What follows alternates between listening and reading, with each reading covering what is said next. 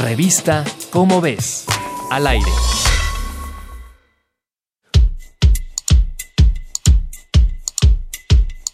Cortar y pegar sin duda es algo propio de nuestros tiempos. Lo hacemos desde un navegador de Internet o un procesador de textos como Word. Sin embargo, ¿podemos hacer este mismo procedimiento con nuestros genes humanos? Pues sí, una herramienta de ingeniería genética llamada CRISPR-Cas cortó los genes que producen un mal cardíaco para pegar genes positivos en un embrión humano.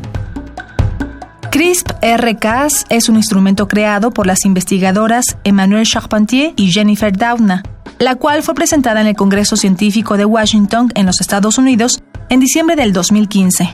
La herramienta imita el sistema de defensa de las bacterias ante los virus, que al ser atacadas lo inactivan y degradan gracias a las nucleasas, unas enzimas que pueden cortar y degradar al virus.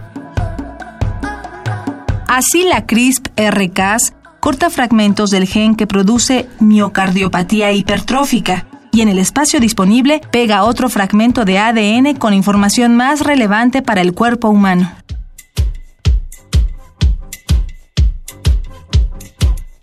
Los científicos chinos han utilizado esta herramienta genética y han obtenido cerdos, cabras y monos con modificaciones deseables.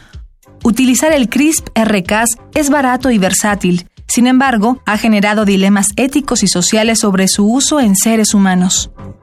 Este y otros descubrimientos del mundo científico podrás encontrarlos en la revista ¿Cómo ves?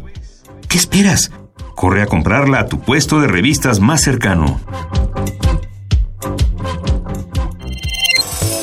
Revista Cómo ves. Al aire.